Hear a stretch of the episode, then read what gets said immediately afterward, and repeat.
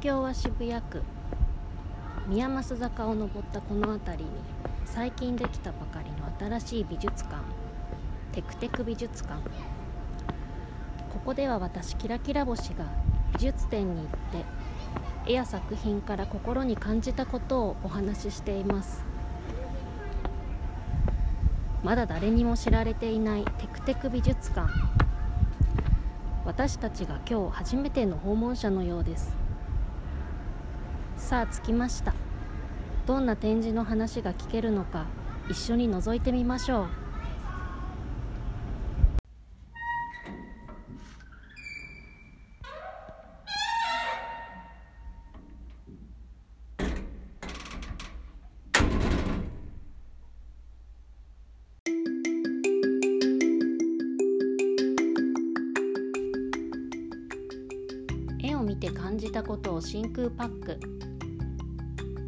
ラキラ星のテクテク美術館。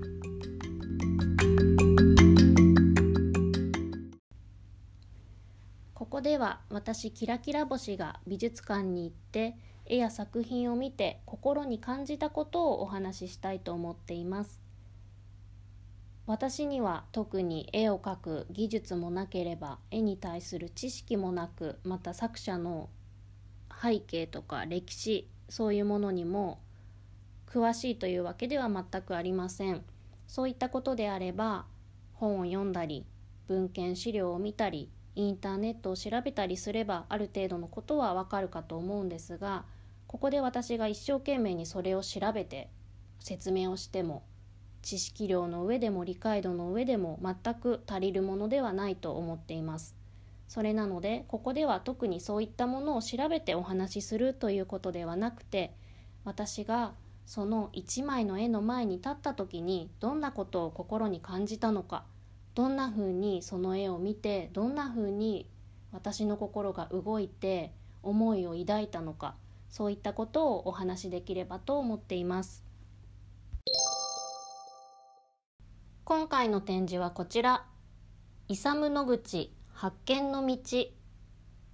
これは上野にある東京都美術館企画展示室で2021年4月24日から8月29日まで展示が行われていたものです。これを知ったのは多分上野の他の美術展に行った時にこのフライヤーを見つけてもらったんですけど多分このテクテク美術館でもお話をした国宝鳥獣戯画のすべてこれが4月からやっていたのでおそらくこれを見に行った時に館内で見つけてもらったフライヤーだったと思います。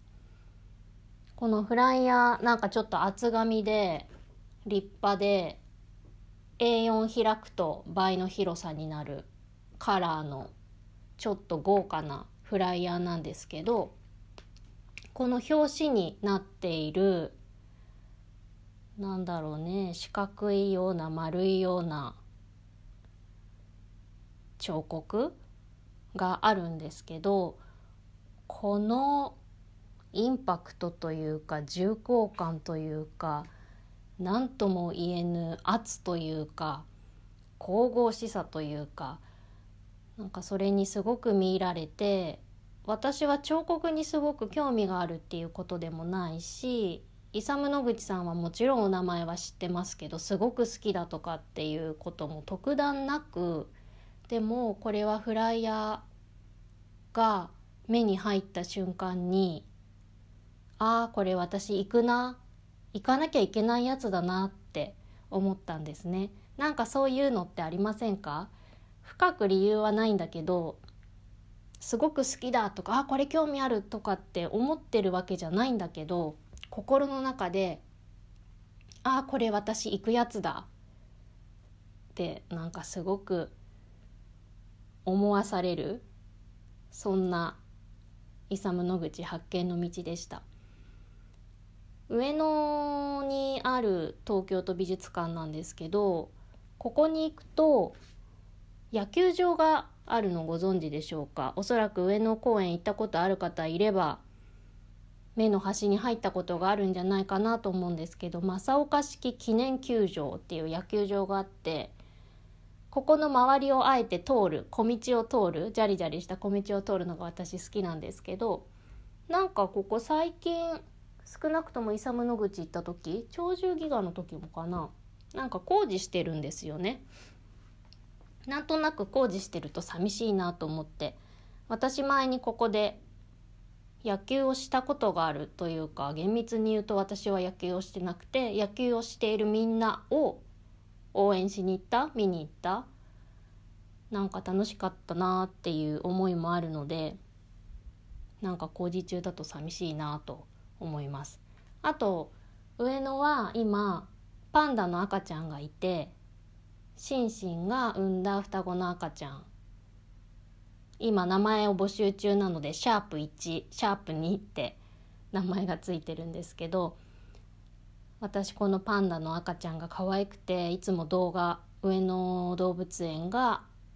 定期的に公開しているパンダの動画見てるんですけどあのパンダがここの動物園にいるんだって思うとすごいワクワクします。そんなこんなで行ってきたイサムの口発見の道どんな展示だったかは東京都美術館東京都美術館が作っているフライヤーの紹介文からお聞きください。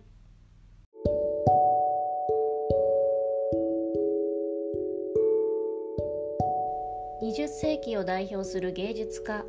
イサム・ノグチは彫刻のみならず舞台美術やプロダクトデザインなどさまざまな分野で大きな足跡を残しましたしかし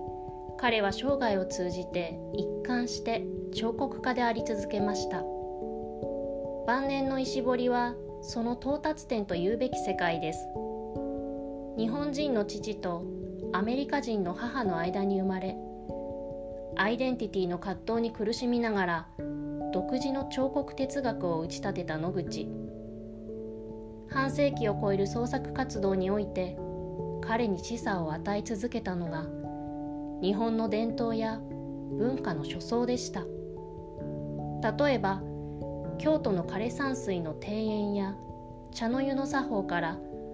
野口は彫刻の在り方を監守することができたのです。東京都美術館で開催するイサム野口発見の道は晩年の石彫りに至る道行きを多様な作品でたどり野口の精髄に迫ろうとするものです。そのため彫刻と空間は一体であると考えていた作り手にふさわしい特色ある3つの展示構成を試みます。イサム野口の作品は我々が今希求してやまない何かを示してくれるに違いありません。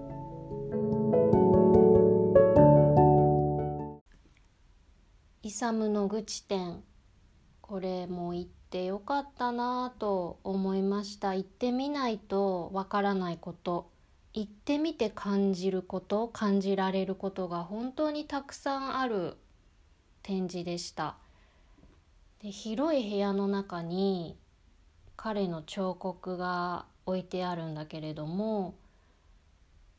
まあ、その展示会場がすごくシーンとしているしそこに物体としての彫刻がある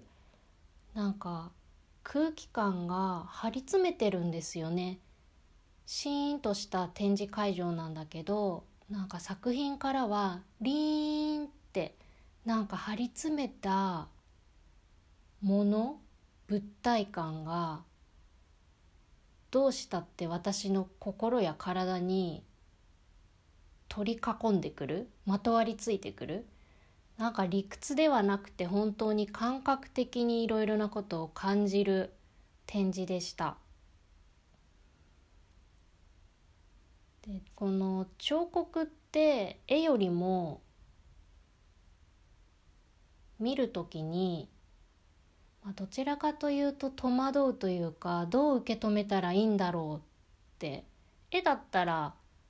風景だったり人物だったり机の上のリンゴだったりまあもちろん抽象画もあるんだけどなんかそれとまた全然違って物体がある。そして何かの形ではないかもしれない物体。まあ、何かの形である場合もあるんだけれども抽象的な物体。でもそれがすごい硬そうだったりなんか重そうだったりで360度立体だから平面ではない。かそういそれを生々しいそれを目の前にした時の私に強烈なオーラっていうんですかね。なんて言ったらいいんだろう。なんか彫刻の凄さをまじまじと感じました。で一つ目にすごく強く思ったのは彫刻を見るとその物体が何かとかこれにはどういう意味があってとかそういうことは置いといてというか分からなかったとしてもそれはよよくてよくて？うんよくて。なんか見ていて見飽きないんですよね。360度見えるからこっちの面から見たりあっちの面から見たり斜めのこの角度から見たりってすると全然違って見える。違う表情になる。同じ作品なのって思う。そしてそれを見る中で思うのは温度を感じる。なんかこれ触ったら熱いのかな冷たいのかな生ぬるいのかなとにかくね触りたくなる。触っちゃいけないからぐっと我慢するんだけどどんな温度なんだろうってすごく思ったりあとは質感どんな肌触りなんだろう。なんか鉄板っていうかなんかアルミニウムみたいなツルツルした展示もあるしいやそれはすべすべするのかなとかあと後半は石を掘り出した彫刻がたくさんあるんだけどザラザラしてるのかなとかなんかどんな肌触りなんだろうってすごく質感が気になるしあとはさっきシーンとしたところに作品からリーンと感じるって言ったんですけどなんか音、まあ、もちろんそれを触ったり叩いたりしたらどんな音がするんだろう。キーンっていうのかな。コンコンっていうのかな。ポコポコっていうのかな。ドスンドスンっていうのかなって。なんかその音が一体どんなだろうってすごく気になったり。もうなんか心に感覚を非常に感じる。絵を見た時よりも温度とか質感とか音とか角度とか動きとかなんかそういうことを感じる彫刻の展示でした。でそれを見ていて思うのは絵画とか写真は平面ですよね壁に 2D 平面の絵が貼ってあってもちろん油絵とかだとあ思ったより立体的とかあるんですけどとはいえ平面ですよね。でもこのイサム・ノグチの彫刻は立体が空間にボンボンって置いてあるからやっぱりなんかそこの空気感をその彫刻が支配している気がするんです。やっぱりまっさらな空間にある程度の大きさのそしてなんか物質感のある質感のある塊としての彫刻が置いてあるとそこに流れる空気とかってその彫刻にぶつかってなんか気流が生まれるっていうかなければさらって空気が流れるところにそこに彫刻があるわけだからきっと目には見えないけど空気の空気空気の気流がなんか彫刻にぶつかってなんか渦巻いている実際に渦巻いているんだと思うしまああんまり美術展の中で話はしちゃいけないししないけど声の反響とかだってそこに物体があることで跳ね返りとかなんかあるかもしれないしなんかそういう体感としての芸術鑑賞彫刻ってすごいなって単純に思いました。うん。面白いなって。なんかとにかく存在感がすごいんですよね。これはなんだか写真を見ているだけじゃもちろんわからない。実際にその物体の目の前に自分が立って自分がその物体の周りを自分の足で歩いてしゃがんだり背伸びしたりじーっと見つめたりなんかそういうことをして感じることがたくさんある本当に飽きない展示でした。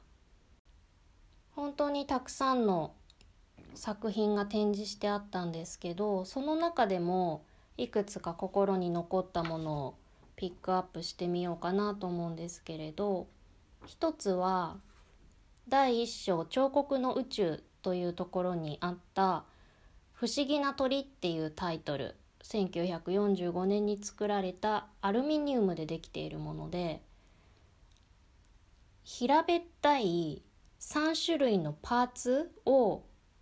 組み合わせた感じなんですかね。あらこれポストカード買ったんですけどそうなんか平べったい3つの板を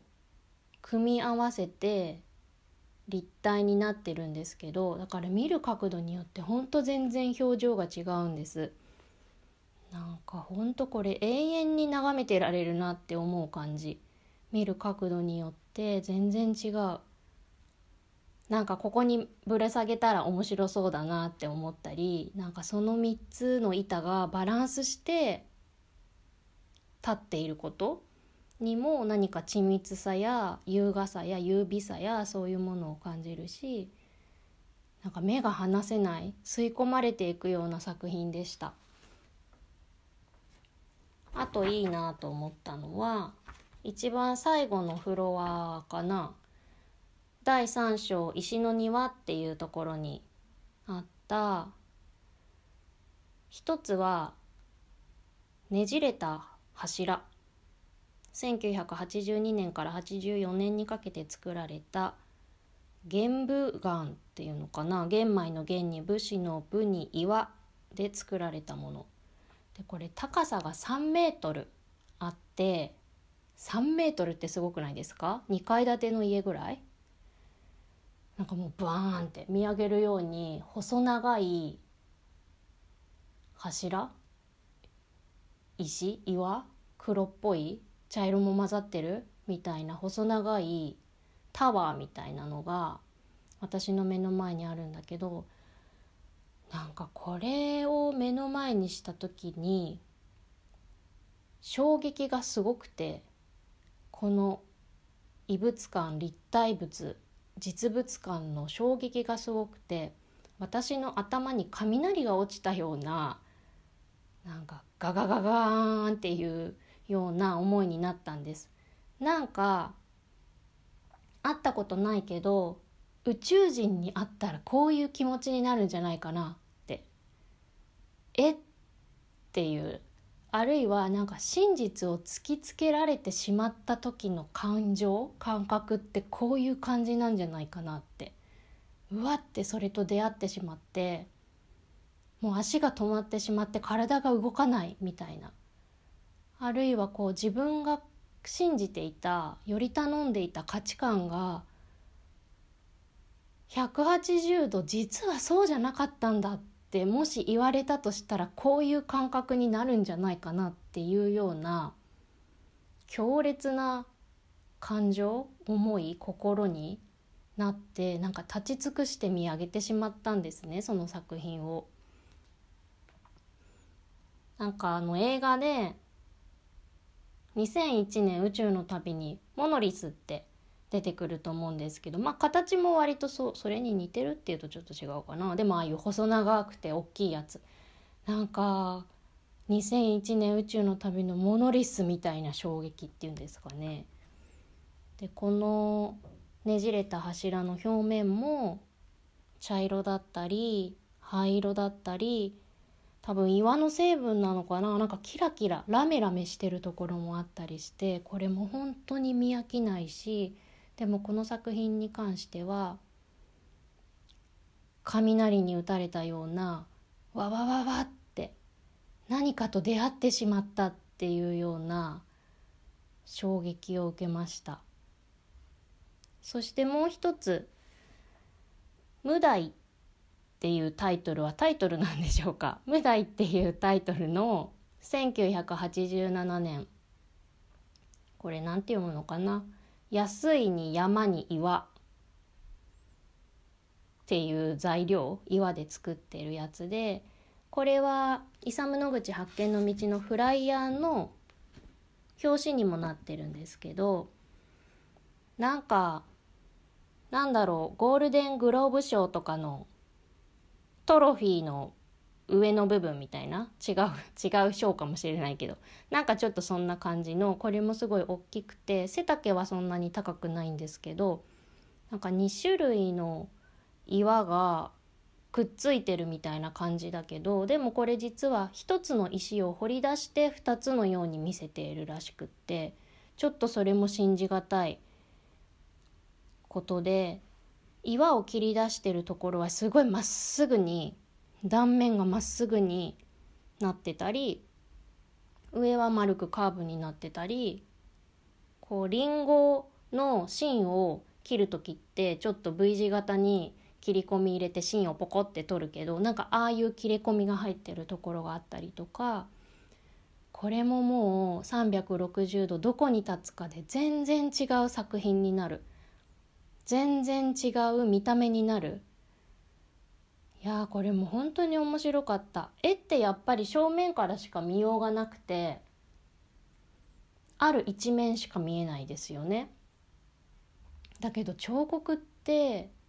その作品がどういう作品かは見る角度による。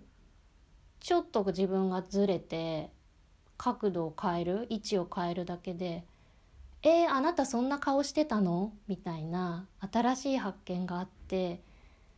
なんか新しい発見で楽しいけど見るたびに違うから結局その彫刻の正体をつかめない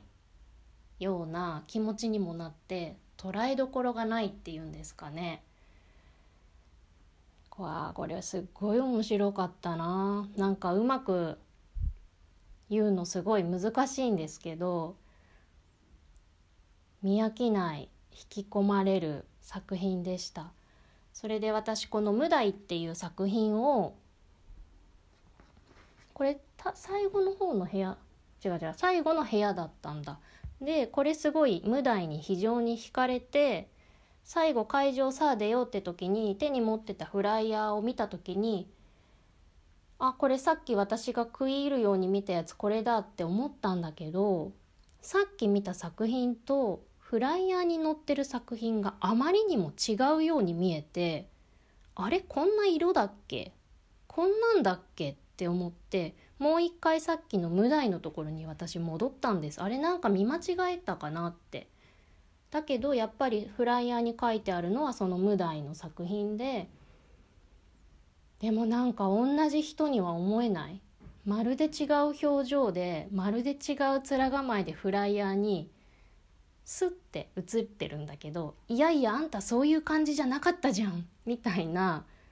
感じで無題の実際の作品がそこに佇んでいる。いやーなんか本当に捉えどころがないなって思いました。でこの違いフライヤーと今目の前にあるものが同じはずなのに同じに見えないこの違いとかさっきのねじれた柱何かと出会ってしまったみたいな巨大な作品を見たあの感じとかを思い返すとどういう環境でこの作品を見るかでもだいぶ違うんじゃないかな見え方が違うんじゃないかなっていうふうにも思ったんですね。でここは東京都美術館の企画展示室3つのフロアだったかなまあ四角い部屋に仕切りはなくて大きい彫刻がドンドンドンドンって置いてある。でそのシーンと張り詰めた四角い空間にリーンってその彫刻が置いてある。でまあ1個あるから向こうの作品も見えるけどなんか奇妙な感じがするんですよね。この世ではない感じ宇宙みたいな感じ？うん。ここはどこなんだろう？何なんだろう？私は何を見てるんだろうって。だけどこのイサム・ノグチさんの作品って少なくとも2箇所に彼の作品を置いている展示する場所があるみたいで一つが香川県の高松市にある牟礼町にあるイサム・ノグチ庭園美術館っていうところ。でもう一つはアメリカ・ニューヨークにあるイサム・ノグチ財団庭園美術館っていうところ。で牟礼町にあるイサム・ノグチ庭園美術館の様子が映像だったりで映し出されてたんですけどこれ本当になんか家があってそこの庭がすごく広くてなんか地面は白いのこれ砂利が引いてあるのかな？土なのかコンクリートなのか分かんないけどそこに木が生えてたり周りは石垣で囲まれていて低めの石垣で囲まれていてそこに作品がポコンポコンって置いてあるんだけどなんかこういう自然の中で青空の下でこれを見たらまた違う感じに見える気がするなと思うしあるいは駅前に彼の作品がポコンって置いてあったら一つ。またなんか違う気がするしなんかのっぱらに広いのっぱらにどれかの作品が一つだけポコンって置いてたらまた違う気持ちになるだろうしあるいはいやこれが一個自分の家にあったらいや相当大きくて圧迫感でなんか恐怖心すら感じそうなんですけど夜も眠れなそうだけどいやどこで見るかどういうふうに見るか？でどれとどれがセットで見るか？どう並んでるか？なんかそういうことでも全然心に何を感じるか？それは明るく感じるか暗く感じるか？楽しく感じるか暗く感じるかあれ同じか。でもなんか全然違うこと感じるかもしれないなってそんなことを想像しながら見ていました。だから是非ニューヨークと高松市牟礼町の庭園美術館にはいつか行ってみたいなってすごく思います。それとイサム・ノグチさんは石とか鉄板みたいなものの彫刻の他にもすごく有名ですけれど光の彫刻を作られていてなんか提灯みたいな和紙のライトみたいなやつですね。岐阜で彼が出会った提灯がすごく心にあって作られた作品なんだそうですけどそれもたくさん展示がしてあってでその中に和紙で作ったものの中で一つすごく心に残ったのが「あかり」っていうタイトルの作品だらけなんでこれも「あかり」なんですけど「あかり」の中の L2 プラス BB3 っていうナンバリングがされている1976年和紙竹鉄で作られたもの。でこれぶら下がってたのかな？上から。これもさっきのモノリスみたいなねじれた柱みたいに細長い作品なんですけどこう和紙があ細長い四角い長方体直方体長方形の作品なんですけどその和紙が下の方がひらひら自由な感じになってるから私が動くと揺れるんですその和紙が。仰いだりはしちゃいけない気がしたから仰ぐことはしませんでしたけど私がその下をパパって歩いただけで空気が動いてその和紙がひらって動くんですよ。なんか私のせいで私が起因して作品が動くってなんかすごいワクワクしませんか？しかもさっきまで鉄板みたいな硬い硬質なものを見ていた。からなんかその対比がすごくてこっちはひらひらふわふわ私という影響力だけで動いてしまう。この軽やかさというか繊細さというか。でこのイサム・ノグチさんは彫刻を作り岩だったり石だったりアルミニウム鉄板だったり硬いものですよね彫刻って。硬いもので作品を作るのに片や一方では光の彫刻として和紙を使う。なんか真逆ですよね和紙なんて。すぐ穴が開いちゃうしひらひらふわふわしてる。その両方を持って彫刻って表現をする作品を作るなんだかすごいなあって思いました。この光の彫刻明かりに関してはイサム野口さんは光そのもの光そのものが彫刻であって影のない彫刻作品だっておっしゃっているそうです。いつものことではあるんですけれど展示に行くとその作者のこともすごく大好きになるんですね。その作品の魅力もそうなんだけどそれを作っている作者の魅力っていうのにすごく気づかされるんです。イサム・ノグチさんも同様で彼は日本人のお父さん詩人の野口米次郎さんっていう方と米国人のお母さん作家のレオニー・ギレモアさんっていう方との間に生まれすごく自分のアイデンティティに葛藤を覚えていたそうなんですね。居場所がないって思ってた。で人にとってとりわけ子供はそうですけど居場所がないとか自分は何者なんだろうって思うことってすごく大きなことですよね。すごくしんどいことですよねそれって。でも彼はそういうふうに思って人生を歩んできた。そんな彼が言っている言葉がすごく心に響いてそれは人生の意味そのものが曖昧で混沌とする時いかに秩序が必要か。彫刻の彫刻を秩序の芸術空間を調和させ人間的にするものと考えているって彼は言っていてイサム・ノグチにとって彫刻とは神羅万象とつながることができる何かであり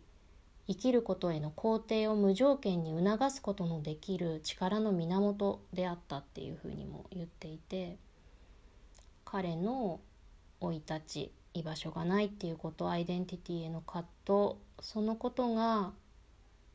彫刻でこう昇華されていく生きることへの肯定を無条件に促すなんか彼が彫刻作品を作ることはただ岩を彫るとかただ作品を作るっていうことじゃなくて自分のアイデンティティに関わること。なんかもうそれを聞くと涙が出てくる。で、うん、彼の葛藤や辛さは想像しえないけれど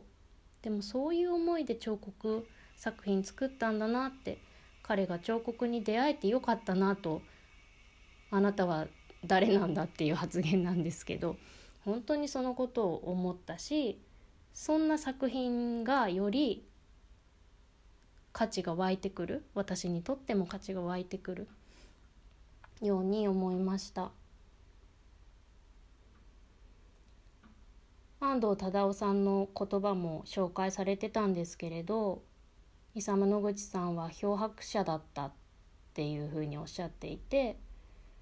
イサムさんにとって作ることとはすなわち暴漠と広がる世界の中で自らの居場所を勝ち取るための戦いであった。なんか本当にどんな思いでこの作品彫ってたんだろうなって思わされました。で展示の途中に映像があってイサム・ノグチさんが実際に外で岩を掘る作業している姿が映ってるんですけどなんかイサム・ノグチさん本当にねなんか顔からして魅力的なんですよね。なんか吸い込まれるような瞳の色をしていて私でもなんかこの顔の人に私会ったことあるなっていうすごい親近感を覚えたんですけど外で岩を掘ってるんだけどそうなんかそのイサム・ノグチさんって割とひょろっとしてるんですけどでもその岩を掘るってすごいトンカチトンカチ掘るわけですよね硬い岩を。あなんか彫刻ってすごいガッツいるなって当たり前かもしれないけどなんか改めて思って時間もかかるし根気もいるし岩を掘るっていうこと自体がすごいパワーがないとできない。なってことも改めて思ったしその映像作品作品じゃないか。映像の中でなんかピンクのチョークを部屋の中から置き物が置いてある場所からひょいって持ってそのさっきの彫刻のところ作りかけてる彫刻のところに歩き出す時のイサム・ノグチさんの顔が映るんですけどもうねその時の笑顔ったらないんですよ。なんて魅力的なんだろうってもう心をつかまれてしまいました。でカンカンカンカンヨーヨーとを立てながら作品を作っている彼なんですけれど彼がもう一つ言っていた言葉で「地球は全部石でしょ」っていうのとあと「明るいは軽いが入ってる」「明るいは軽いが入ってる」って言ってたこともすごく心に残っています。彼のアイデンティティの葛藤とこの彫刻をすることそして彼の瞳の顔の笑顔の魅力いやもうなんか完全にイサム・ノグチさん大好きになりましたこの展示に行ってそしてこのイサム・ノグチさんの展示に行った友達が何人かいてこの展示の感想を一緒に話す機会があったんですね。でそこですごく心に残っているのが彫刻を見たけれどいやなんか理解ができなかったんだよねって言っている友達がいてああなんか作品を見るってどういうことだろうってすごくその言葉を聞いて思いましたなんとなくその言い方だと理解をしたかったけれども理解ができなかった。理解したかったなっていう思いがあるのかなっていうふうに私は感じたけれどなんか作品を見る時って理解をしてだからこそ深みが分かったり納得したり感動したりしてうわすごいって思う場合もあると思うしなんか理解は必ずしも作品を見る時には必須な条件ではなくってまあ理解という言葉の定義をどうするかとかね範疇をどうするかとかになってきちゃうんですけど理解まあ自分が理解をできなかったなって思ったとしてもなんかそれはそれで鑑賞スタイルであって理解はできないけどうわってこう自分に迫ってきて心が揺さぶられたりかき乱されたり分かんないけど涙が出てきたり忘れられなかったり好きだって思ったり逆にすごく嫌悪感を抱いたりなんかそれは裏表のことでもあるかもしれないしその理解ができなくても十分にその作品を鑑賞したうん感受した享受したその作品を味わったっていうことは全然ありえるなって思うのでなんかそういうのが作品を見る面白さだなとも思いました。作者の意図を知ったり作者の生きた背景を知ったりそういうふうに作った技術的な素晴らしさを知ったり意味を知る。この線はこういうふうに引かれているな。こういう意味があるとかこの彫刻のここのカットっていうのはこういうことを表してるって。仮にそれが文脈が分かって鳥肌が立つ場合だってあると思うけどそんなこと1ミリも分かんないけど頭に雷が落ちる。さっきの話で言うと私がねじれた柱を見た時って別に何も理解なんかしてないけどでも明らかに私の心はその作品にとらわれた捉えられたわけでそれはもう十分な喜びに満ちた体験だなって思うんです。だからその人がその作品に感じたそのままを楽しめばいいし味わえばいいし分かんなかったなっていうのも全然いいわけですよね。いやこれ別に興味ないな好きじゃないなって。別にそれでもいいわけだから。うんなんか単純に純粋に楽しんだり頭にハテナを浮かべることを楽しんだらすごくいいんじゃないかなって思いました。そこから合わせて最近考える機会があるなと思うのがその作品を見る見方作品を見るって何なのかっていうことと自分の在り方の関係自分が今どうであるかとその作品をどう見るかの関係っていうことについて最近考える機会がすごく多くてちょっとそのお話をしてみたいなって思うんですけれど。一つにはこのテクテク美術館の中で13番目に展示をしたライアン・ガンダーの「ストーリーはいつも不完全」という展示の中でその展示のホームページでライアン・ガンダーさんが例えば絵を見る時に東京の人が見るのとイタリアの人が見るのじゃ全然違う感想だろうってあるいは雨の日に見る彫刻と日の差す暖かい日に見る彫刻は全然違うだろうって。あるいは写真作品写真の隣に巨大なクマの彫刻があったら全然見方は変わるだろうっていうことをおっしゃっていて作品を見るっていうのは文脈コンテクストであるっていうことを言っていてすごく私の心に残った言葉は芸術の鑑賞は単に網膜によるものではなく認識的なものなのだ。認識的なものなのだ。これなんか作品を見るっていうことでのすごく私の大きな指針になるというかそうだよなって思わされる言葉だったんですけどそのこととあとこの間全然別のことで新海誠監督の「秒速 5cm」という映画。これ2007年に公開されたものなんですけどこの映画の感想を友達と話す機会があってでこの作品ある人が一番最初に見た時はすごい苦手だった嫌だったって言ったんです。だけど今回これ一緒に話そうっていうことをきっかけにもう一回見たらいやなんかそう言うほど嫌じゃなかったなってまあ普通のところになったなって言っていてそしてある人はこれはすごい自分が何者であるかっていうことのなんかリトマス試験紙みたいな映画だって言っていて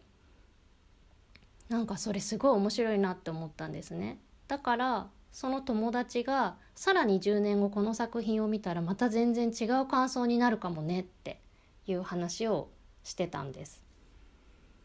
それで一つ思い出したのがこれも映画の話なんですけど深田浩二監督っていう方がいらっしゃってこの方縁に立つとか横顔とか映画撮られてるんですけど彼が撮った「本気の印」っていう森崎ウィンさんが出ている映画があってこれ私すごい好きな映画なんですけどでも見てるとすっごい嫌な気持ちになって腹が立ってくるんですね。イライラしてくるの。でもすごいいい映画なんです。でこの映画を撮った福田監督がこの映画に関することで話していたことで最後のラストシーン結論の解釈ってどうどうなのかっていうような話の中で彼は映画作品に対してこういうふうに言っていてすごく面白いなって思ったんですけど作品を作る時にその作品がリトマス試験紙になってほしいってまさに彼がおっしゃっていたんですね。見る人の内が内側が反映されるのが理想的な作品だって彼は話をされていて例えば本気の印で言うならばそのラストシーンがハッピーエンドに思えるか？主人公の人をその見ている人がどういうふうに思うかで例えばその人のジェンダー感が現れたり思考が出てくるだろうって言っていてそういう意味でのリトマス試験紙みたいになってほしいって言っていて私はちなみにこの映画最後不穏だな。バッドエンドになりそうだなって思ったタイプなんですけどそうなんか作品を見る時にその作品自体がどうとかじゃなくて一つの作品なんだけどそれを見る受け手側の心理状況思考がどういうものかどんな感情でいるのかそれによって受け手がそれをどう思うか？丸と見るか？三角と見るか？四角と見るか？好きと思うか？嫌いと思うか？いいと思うか？悪いと思うか？なんかそれってすごくよくわかるし面白いことだなって思ってだから映画だけじゃなくて作品を見た時美術展に行った時絵画を見た時写真を見た時イサム・ノグチの彫刻を見た時自分がどう思うか他の人がどう思うかじゃなくて自分がどう思うかは自分がどうあるかってことであってすっごいそれって面白いな興味深いことだなって思うんです。でそう思うと私が過去のテクテク美術館で話したことの中でまさにそれってこれだったんだなって作品をどう捉えるかっていう自分の内面の話だったんだなっていうことがいくつかあって2つ目に展示をした船越桂展もしよかったらもう一度聞くか初めての方は聞いてみてほしいなって思うんですけどここの中で私がある作品を見た時になんか自分の心の内面をかき乱されるような浄化されるような自分が見透かされているような私のことをよく知った上で肯定してくれているような気持ちになるって話していてそれは私がどうあるのかどうされたいのかっていうことと結びついてる気がするんですよね。そしてその次に展示した3番目に展示をした石岡英子展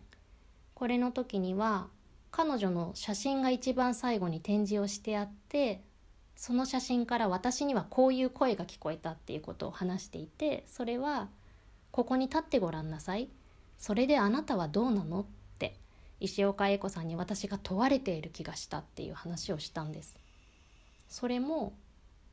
私は自分の中で彼女ほど突き詰めて仕事してないとかものを考えてないとかいや逆に私は妥協しまくって自分に甘いなって気持ちがどっかにあるからそれであなたはどうなのって聞かれた気がしたわけですよね。そう私がどうあるかでその作品がどう見えるかっていう話ですよね。あと7番目に展示をしたモンドリアン展これの図形化されたいかにもモンドリアンといえばこれっていう絵を見た時に私はそこに安寧を感じた心の安らぎを感じた。あるべきものがあるべき場所にある。そこにいていいんだよっていう肯定感をすごく感じたっていう話をしていてそうそういうふうにそれが見える私なんだなって思うしあと一番最近一番最近っていうか前回か。15番目に展示をした「ダイアログ・イン・ザ・ダークっていう真っ暗闇でいろんな体験をするワークショップに行った感想とその後にミュージック・イン・ザ・ダークっていう真っ暗闇でバッハのアリアを聴いた時の話してるんですけどこの音楽に私は慈愛を感じた。分かってるよ大丈夫だよって言われた気がしたって。それも私の心がそうだからそんな優しい音楽が私を包んでくれたんだなって思うんです。だから同じ作品を見た私がどう感じたか隣の人がどう感じたかあの人はどう思ったかってすごく尊いこと大事なことなんかそこで感じた一人一人がその作品を見て感じた感情は別に同じで「わあそうだよね同じだよね」ってなってもいいし全然違ってもでもすごく大事な尊い意味のある心なんじゃないかなって思って私は最近のこの映画なりイサム・ノグチなりいろんなこと考える中で他の人と話す中で作品を見ることの意味とか喜びを改めて感じました。いやすごいいいなって思いました。で最後に一つだけ。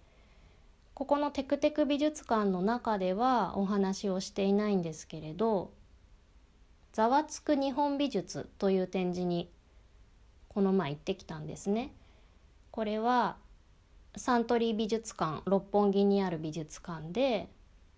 2021年7月14日から8月29日まで展示があったんですけれど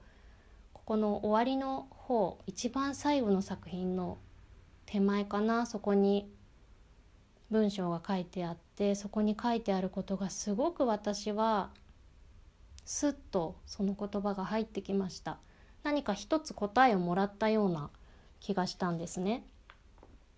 それは作品は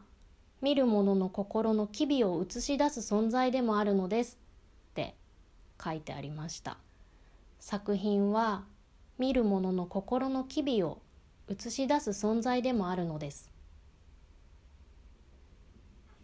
まさにそうだなと思いました。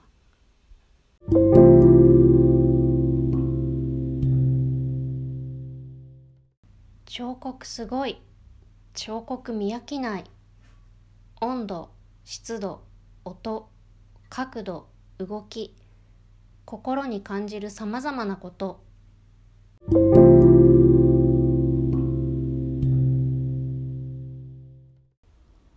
イサム野口発見の道。最初にフライヤーを見た時のこれは行くやつだなって思った直感の通り行ってよかったなって思いました。でこれ期間が4月24から8月29で455678ヶ月？結構長いなって思うんですけど考えてみればこの重たそうな彫刻をしかも一つではなく彫刻たち複数をどっかから運んできて展示するってちょっと考えただけでもめまいがしますよね。で彫刻は重いしすごい大きいしじゃあ逆に光の彫刻はどうかっていうと破れそうで運ぶの嫌ですよね。いやだから展示してくれてありがとうございますだし今度は私が見に行きたいニューヨークと牟礼町に見に行きたいと改めて思います。本当これは見ることにその作品の目の前に立ってエネルギーを感じることに非常に意味のある鑑賞だと思うので是非機会があったら皆さんも本当に是非是非行ってみてほしいなと思っています。そしてもう一つ北海道の札幌に燃えれ沼公園というのがあってそこの公園イサム・ノグチさんがデザインしてるんですよね。設計してるっていうのかな。ものすごい広い山。草原に山みたいなのがあったりピラミッドみたいなのがあったり噴水があったり本当にね美しい公園なんですけど私はここに何年か前に行ったことがあって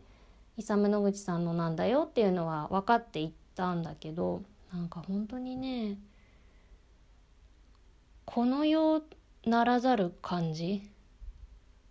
なんでしょうねあの感じ。いやこれはちょっと行ってみてほしいと思います。私は今回イサム・ノグチ発見の道で彼の魅力をまた知って彼の葛藤も垣間見てたくさんの彫刻を見て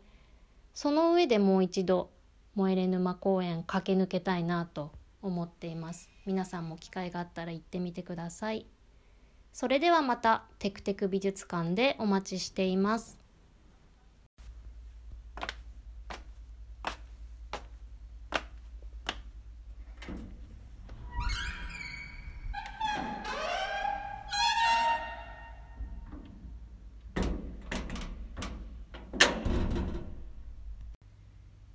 なぜ絵を見るのか。